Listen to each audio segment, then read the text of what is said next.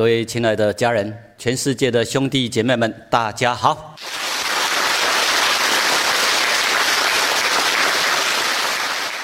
我们继续来研习《道德经》，本来照次序是要七十三章，然后才七十四章，但为了让这两章的神韵比较容易连接衬托出来，呃，我们从七十四章来开始研习，然后再回到七十三章来做一些结论，这样大家就能够更清楚了解什么叫做刚强带来的后患，以及呃柔软。带来的好处、益处是什么？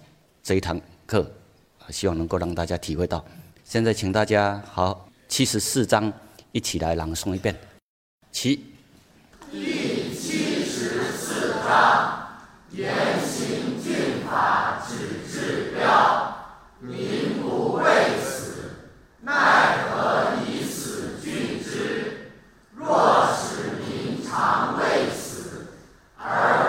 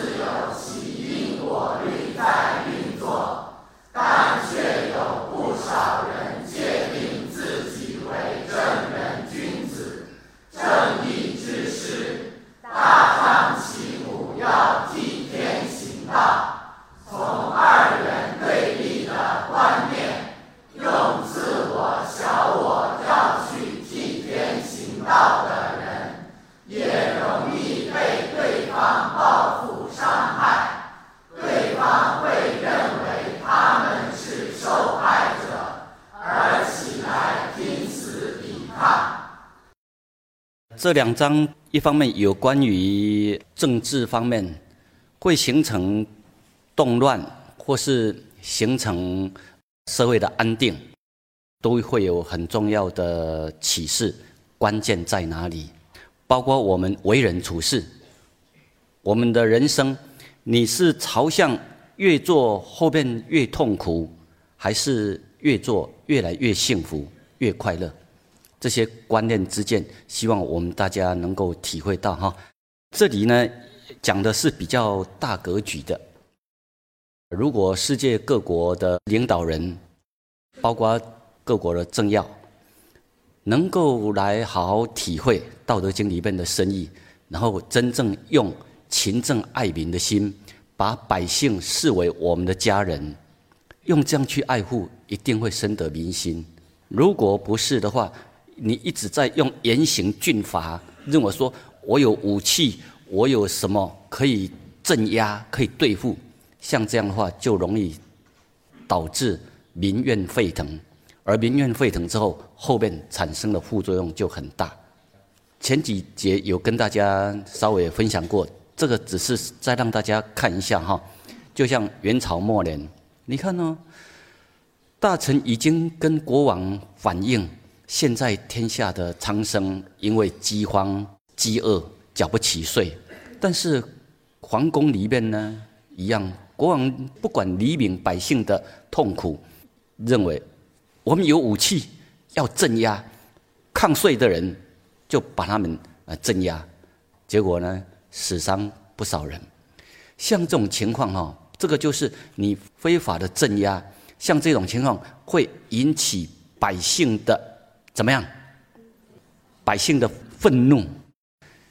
政府朝廷不重视民生疾苦，不重视百姓的生命，百姓已经是这样的，那还要搜刮民间的民膏民脂来挥霍，像这样的话，就会引起后面百姓他就不怕死。既然朝廷里面的大官他们不珍惜百姓，百姓就会起来用生命去抵抗，甚至把那些暴政就会推翻掉。啊，就是这样，民不畏死，奈何以死惧之？这个可以让世界各国的所有的领导人，包括各国的政府、政党，都可以好好去思考。因为有很多国家，他们会想说：我们有强大的武器呀，我们用军队、用军人来统治、来镇压。但是像这样的话呢，他只能够镇压一段期间，没多久，久了之后，百姓的民怨一定会沸腾。那就会设法要推翻，所以这就是老子跟我们讲的：我们要用勤政爱民，要用爱心，要把百姓当做我们的家人，真的来呵护他们、爱护他们，不可以把百姓当做你们是让我们挥霍的资本资源，压榨你们的钱财来挥霍，绝对不可以这样。这两章，呃，请大家来练一下之后。我们后面会用一些资料来让大家再好好去体会哈，从这里再练下来，然后我们来举一个例子，大家就可以更清楚的体会。其。我们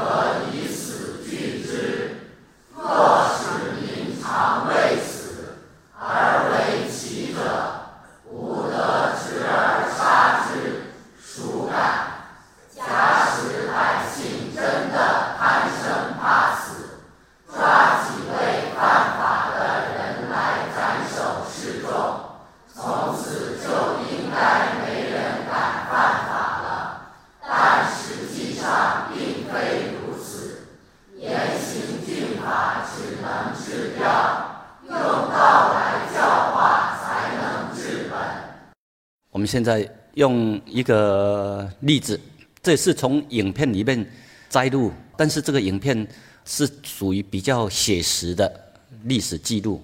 这是从《甘地传》里面摘录一些资料，让大家可以对比，刚好可以把这一章的里面的深意，大家可以体会一下哈。甘地他最初只是希望争取同样是大英国血的国家子民。印度那时候被英国统治嘛，所以他们认为说，同样都是大英国血的子民，应该大家是享有平等的法律待遇、平等的位置、平等的法律待遇。所以最初他们只是要争取平等、公平对待，但是统治者英国派来的那些统治者呢，他们不愿意放下他们的既得利益。也就是他们所得到的那个利益，比一般的印度百姓是要高好几倍嘛。而如果跟大家平等的话，他们会觉得他们的利益就受损。所以既得利益的人，他们不愿意释放他们的权利跟印度人共享，不愿意释放他们的利益跟印度百姓共享。所以像这样呢，你就没有把印度人当做自己的子民来对待。甘地那时候他强调的就是要公平，这样有没有错？这是顺天之道啊。他并不是要赶走英国，最初只是要争取大家平等，不要有那些种族歧视。这样的话，这个国家才能够长治久安。最初的用意是这样，但是因为统治者呢，他们就是不愿意放弃搜刮到的那些高等的利益，结果。就派军队来镇压，啊，他们认为我们有强大的武器镇压。结果呢，印度人他们在集会，也就是在在反抗他们的委屈、他们的不满。结果英国派来的军队呃，这是在印度的统治者，他们就派来的军队要来镇压。而这些印度人，他们沟通好，就是说，如果我们用武力暴动的话，如果我们还击，也就是你用武力去暴动去打他们，去还击的话，他说这样印度人本身就成为破坏者了，因为就变成他们来镇暴，这样他们就对了，他们就会成为合法者，来好好去体会这一点哦。这就是甘地跟他们强调：我们要争取合法的平等待遇，但不要用暴力，不要用暴力。用暴力的话，你就会失败。如果不用暴力，我们是一个合法的来争取，大家是平等，这是顺天之道而为。啊，如果我们合法的争取平等，英国用强大武力来镇压的话，那他们呢是属于逆天之道的行为。那逆天之道的行为，很快就会激起公愤。印度人他们就沟通好，呃，不管遭受什么样的对待，我们一定不可以用暴力去对抗。印度人他们就沟通，如果我们承受攻击，也就是不去反抗，不去对付，我们只是合法合理的来争取我们的那些权利，大家平等，这个没有错啊。如果我们承受攻击，他们就成为破坏者，也就是那些派军队来镇压的，他们就成为破坏者。所以他们沟通好，就是一定不用暴力，不用武力，啊，希望能够唤醒人类的良心，希望他们不至于用武力来对付。结果呢，英国派出了武装部队，派出了武装部队。然后，这个是印度这边的领导者哈，就告诉大家，我们一定要承受世间的苦难。结果，你看了这个英国部队的这个领班还向上级请示，我们要先警告他们吗？因为如果说先警告的话哈，就是警告他们。你们如果再怎么样，那他们就会开枪。有给他们机会的话，啊，他让他们去选择。结果呢，这个上级的将军就说：“我们已经警告过他们了，不用再警告了，开枪。”结果呢，哇，因为上级有命令，那些士兵他们就只有开枪了。就这样，开枪，把那些集会在反映。百姓心生的这些百姓呢？你看，手无寸铁，没有任何的武器，没有任何的武力，结果统治者竟然是这样的，很残忍的开枪射杀。这个是历史的事件。常有厮杀则杀，请大家一起朗诵一遍，其。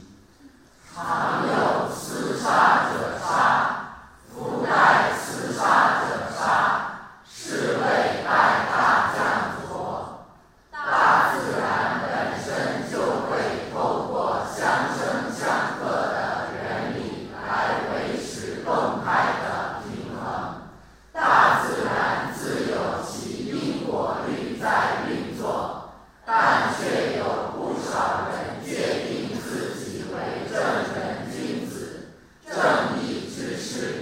大张旗鼓要替天行道。你看哦，前面这个英国的这个军官呢，他们认为他们是在替天行道啊，他们认为他们是正确的啊，而那些百姓他们这样违法，认为他们是在违法，而没有去考量他们要争取的是什么，只是制定个法律，你们印度人不可以集会，不可以怎么样，不可以怎么样。你看哦，法律也是你们在制定啊，而他们要争取合法的平等对待，竟然就是变成违法。你看哦，制定这样的一个框框，但是不顾百姓民间疾苦，他们反映，然后上级没有重视，却用开枪。那他认为他们违法，所以我们这样开枪是合法的啊。结果英国政府知道，哇，这个事情可大了，因为死伤很多人，所以英国政府就把这位将军找过来，找过来问他：你是否曾叫部队往人最多的地方射击？因为英国政府发现这个事情很严重了，这样的话会引起全印度人的愤怒，也会引起全世界的公愤。英国站不住脚了，这是非常严重的地方。而这个将军呢，你看他是很冷酷、很冷血的。他说：“是的，这个调查组哈，他们统计出来，他说死伤。”一千五百一十六个人，然后你们用了开了一千六百多发的子弹。啊，这个军官，你看呢？他说：“我是想杀鸡儆猴啊，我们有武力呀，我们有权呢。啊，那些他们是违法。你看呢？统治者制定一个狭窄的法律法令，那不顾。”百姓的疾苦，把他们当作次等人民，没有受到平等的待遇。那他们在反映心声的时候，听不进；那他们在反映心声的时候，就用法令来框他们。你们这样是违法，所以他就认为我是在依法执行，他们违法而不去考量百姓集会的原因在哪里。像这样呢，他认为。在杀鸡儆猴，让全印度人都能够有所警惕，让大家都有所收敛，让他们不敢再集会，不敢再表达什么。你看，用这样的心态在镇压，这里就是七十四章所讲的，哎，这个含义都很深，都很相符合哈。这一位呢，他就认为他是替天行道啊，代大将佐。就是这个，这个调查委员就问他：“将军，你知道群众里有妇孺吗？”他说：“我知道啊。”可是你为了达到目的，这都无关紧要吗？他说：“是的，不管那么多，反正我们有强大的武力，我不怕你们反抗，不怕你们怎么样。”他认为用武力可以解决一切，把他们杀几个。他们就不敢了，这个就是这一种所谓的野蛮的思考、思想作风，所谓的鹰派、鹰派的作风，就是想用武力解决，但他不知道这个已经闯下了大祸了，而这样射杀这么多人，引起全印度人的愤恨了，后边就很难弥补了。很难收拾了，让印度人感受到你们根本不把印度人当做你们的子民，你们把他们当做一般的动物，欲取欲求，要杀就杀，所以这已经引起全印度人的公愤了。好，后边的反扑就会过来了。所以这一章后面讲的就是这个哈，一起朗诵一遍，起。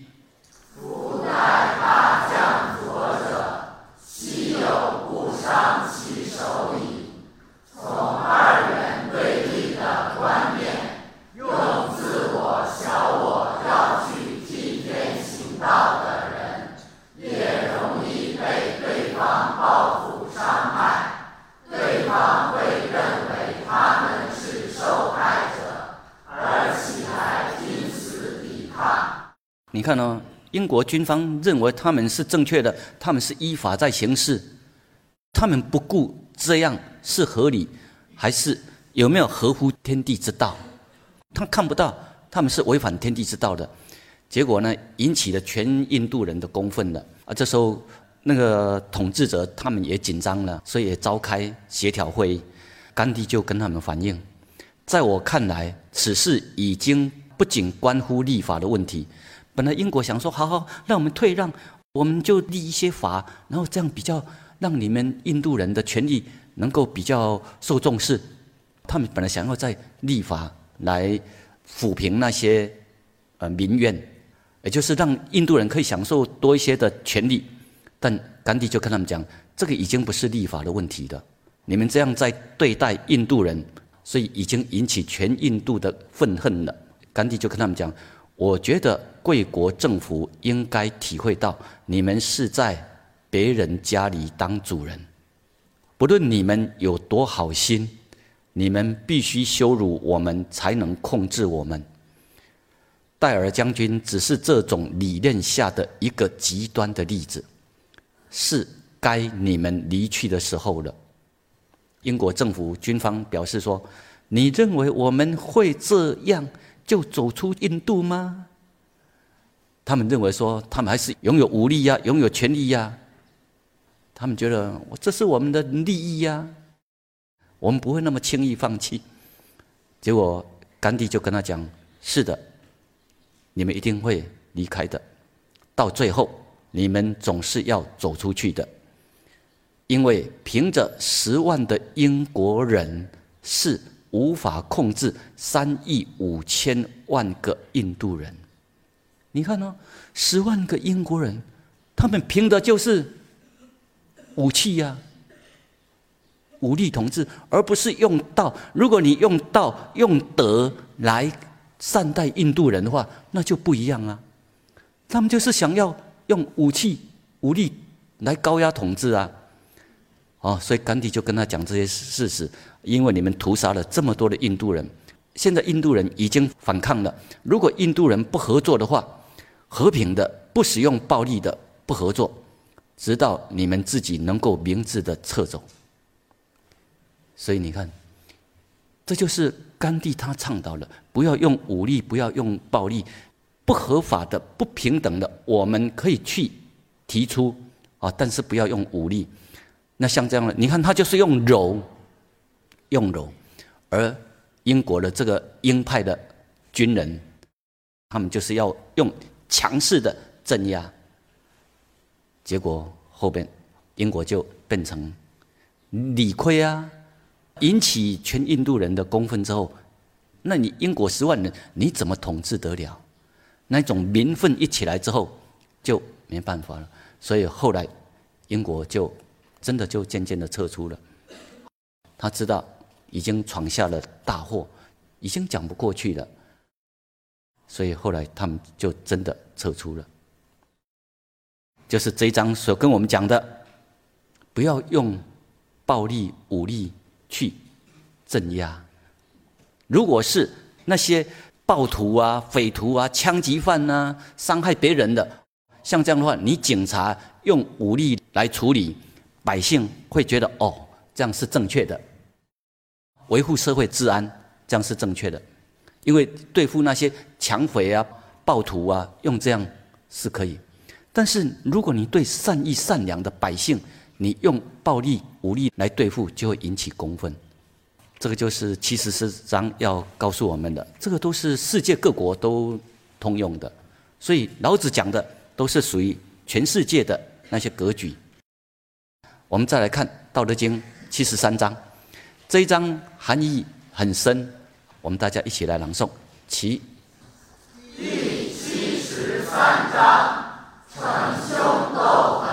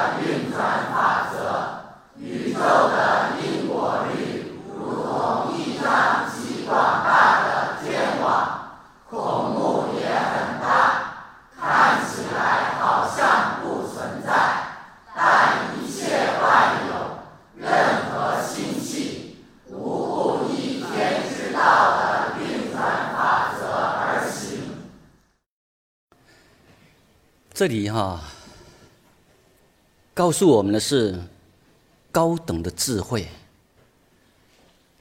一般世俗人认为的那一种因果，那一种我用强势去争去抢，我就可以得到什么？我不要输在起跑点，我跑赢别人，我就可以争到更多，我就可以得到更多。一般人的思维方式是这样。都要尽量武装自己，强化自己。社会上很多的所谓的成功术，都是训练你，让你越厉害。十八般武艺具足之后，你就可以争到更多，赢到更多。但是老子跟我们讲，那是错误的思维方式。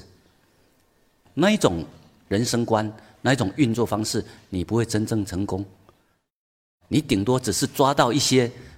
冷冰冰的物质，你不会得到温馨，你不会得到温暖，你不会得到真正的幸福。勇于敢则杀，勇于不敢则活。像呃七十四章那里讲的，你看呢？那个英国的将领，英国的那些军人，他们就认为，哎，我们有强大武力，用武力来镇压。但是后面就是闯下了大祸，所以后果。就很严重，这是勇于敢则杀，勇于不敢则活。甘地用的是柔软的、慈悲的，不要用任何暴力。而你看后边他们展现出来的力量是无限的。大家好好去体会哈，因为这个跟一般世俗人的那一种运作的方向是一百八十度相反。这里才提到哈，此两者或利或害，天之所恶，孰知其极？是以圣人犹难之。也就是说，一般人你用那个自我的头脑思维去推理，你很难理解到这里边的深意。也就是这里边它是含有密码，含有很深的智慧，跟。一般人用自我去思维、去架构的不一样。你如果从自我、你的哲学观啦、逻辑观，你再怎么构思的怎么细腻，再怎么深入，那还是都用自我出发去运作。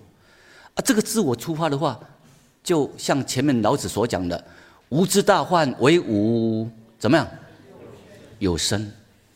老子很清楚的看到我们的。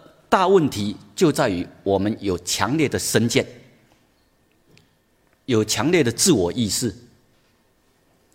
这个强烈的身见、自我意识，它就会造成后面很多的冲突、痛苦、对立。嗯，你用自我去运作，你想要的刚好你没办法达到，得不到。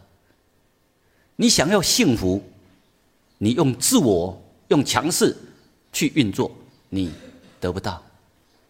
这个大家要好好深入去体会啊，因为这个问题一般人很难真正的理解参透。有的人他读过之后，他就认为哦，这个我懂了，我懂了，我知道了。啊，实际生活在运作呢，他一样又是用自我在运作。这方面呢，这个是拥有很高的智慧，里面是有密码很深。所以这一段期间来，我也设法哈，把这里面的这个。密码把它解开来，把这里面很深的深意，把它解析开来，让大家可以体会到里面要告诉我们是什么。真正的弱者是什么？真正的强者是什么？啊，真正有力量是什么？人用自我去运作，到后面他得到是什么？我们现在继续看下来。勇于敢则杀，勇于不敢则火，此两者或利或害。天之所恶，孰知其故啊？是以圣人犹难之啊！这个就是大自然的运转的道，那是很奥妙的。如果你没有好好深入去了解的话，你不容易顺天之道而为。我们会习性的用自我在运作。那你用自我在运作呢？你认为说我？不要输在起跑点，我越强，我用强力、强势去争，我就可以得到很多。但后面的结果刚好适得其反。为了解开这些密码，用人生的妙数学来跟大家分享。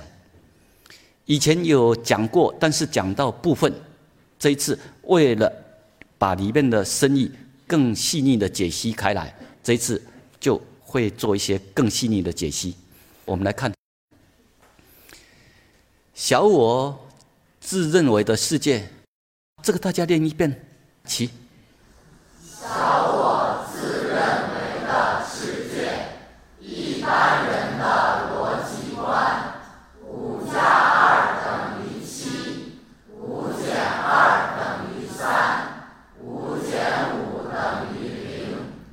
这个就是一般的数学嘛，对不对？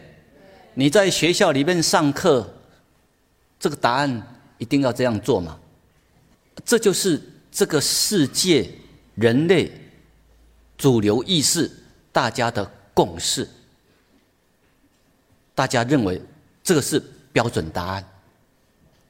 啊，因为人类的这个意识就是认为五加二，我们多嘛，多了，后面的成果就多。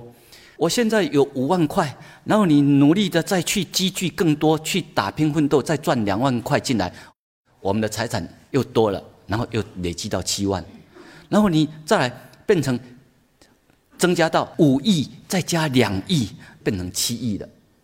人类的思维方式是这样，认为我从外面拿更多进来，那我的财产就会更多。啊，如果呢，我支付出去，哇，这个就减少了，我。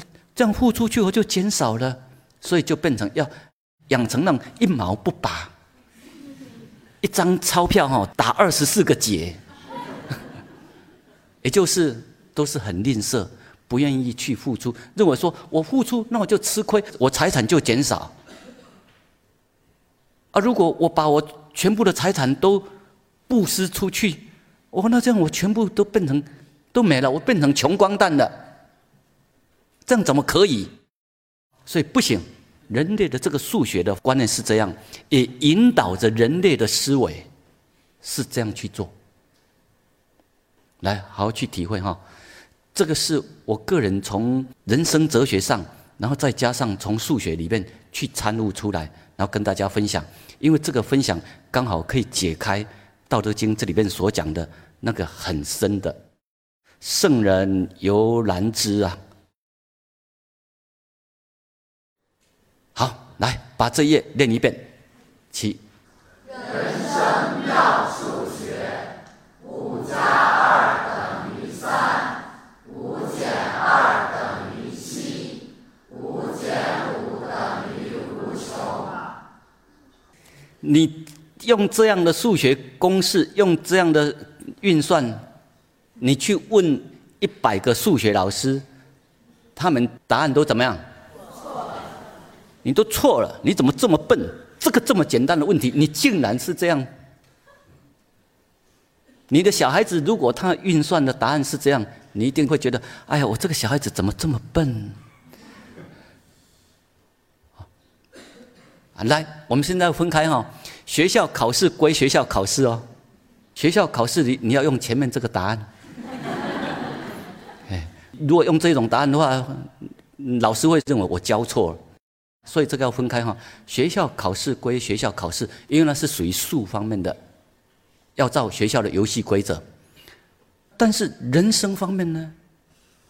人生方面，你要深入去体会，生命是活的，它不是用这种五加二等于七，五减二等于三，不是说我用强大的武力去镇压百姓，他就怕死，他们就会乖乖的服从，不是这样的，不是说我是个一家之主。我赚钱养家活口，那你们家人全部都要听我的，就变成用发号施令的。然后你认为说我这样就可以得到温馨，我这样就可以得到小孩子的尊敬，是吗？现实人生会是这样吗？不是的。所以我们现在要了解啊，术的层次跟道的层次，它不一样的地方在哪里？术的层次，你认为你越厉害。五加二就表示说，你认为你越厉害，你越厉害，你后面得到的成果呢就越少。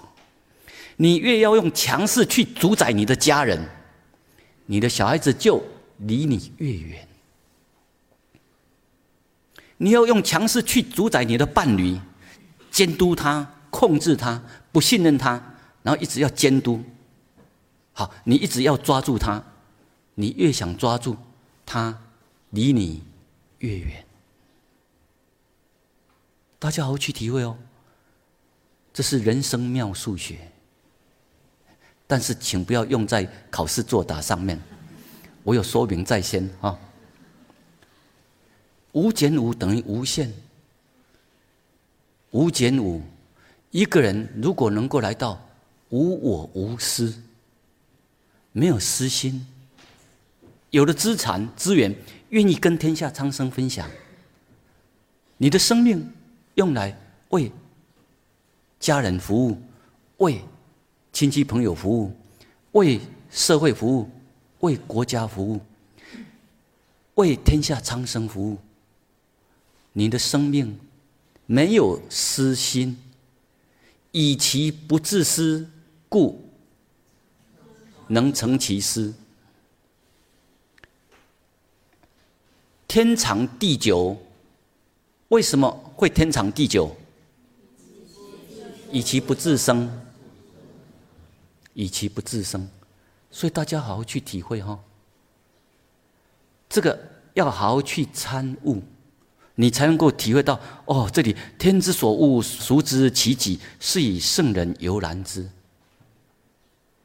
这里面蕴藏很深的人生真理。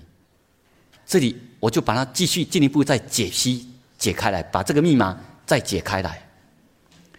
因为前面这样的运算哈，很多人都觉得怎么会这样？这个不切实际呀。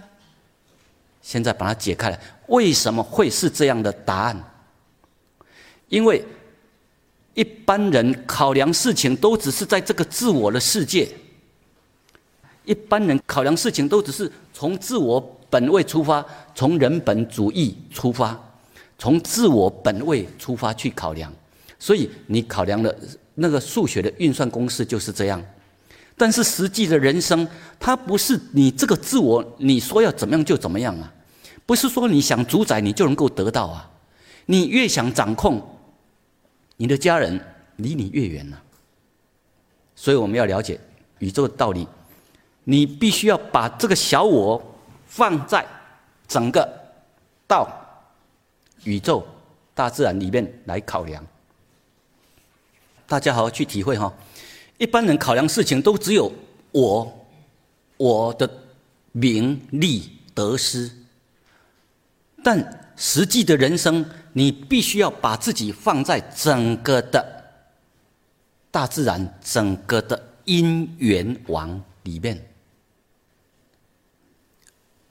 你考量事情不是只有考量自己，你必须要考量家人的感受，考量亲戚朋友的感受，考量众生的感受。你做什么事情，你必须要考量到万事万物，包括植物、动物，整个生态环境。所以上面那个二十一啊，哈，它只是一个代码，代表道或是大自然。上面的数目是什么不重要。我们讲说，你不要。管它三七，要知道吗？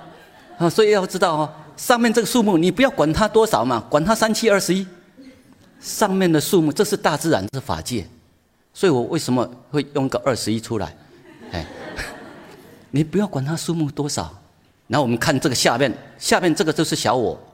我们这个小我，你运作之后，你越认为你越厉害，五加二等于七，你认为你越厉害。但是七，你看，二十一除以七，结果出来多少？三嘛。五减二等于三，看起来我们奉献、付出、服务，哎，傻乎乎的，哎，然后你做，别人认为你好像很傻，但是，哎，因为你是这样的，在缩小那个自我，缩小那个主宰，结果呢？二十一除以三，答案是七。你人生的成果反而越多。如果能够来到下面这个，不管上面三七二十一，你真的来到五减五等于零，也就是来到什么？来到无我无私。你看，五减五等于零。上面不管它数目多少，答案出来的是无限。你如果真的无我无私去做，你做什么事情，它都会变成很神圣。你真的无我无私去做，你所做的事情一定不会伤害别人，一定不会制造冲突、对立、动乱。一定不会，所以这个哈，大家好好去体会哦。我当初是只有写出那个五加二多少，五减二多少，写出那些。后来我在想，哎，奇怪，啊，这样能不能再把它更完整的解析开？它为什么会这样？然后后来，哎，再深入去体会，把这整个完整的密码就解开来。我们要知其然，又知其所以然，这里的密码解开。大家就更容易体会，我们以前考量事情都只有在这个小我的感受、觉受要或不要，我们要去考量上面的道、大自然周遭的一切。当你体会到之后，你才会知道，哇，小我消融，无我无私，奉献付出。为什么释迦牟尼、老子？他们都会跟我们强调要来到无我无私。为什么以前我也跟大家分享过，无我无私，这是宇宙最高的心灵品质。哦，大家好好去体会哈。好，这是以前跟大家分享过的公式啊，没有那么细腻的解析。这是以前有跟大家分享，里面含义都很深啊，只是这个过程没有比较详细的解析啊。这一次。因为，哎，有一些灵感过来，然后让我把这个密码又具体的解开来跟大家分享。好，跟大家分享到这里，OK，谢谢大家。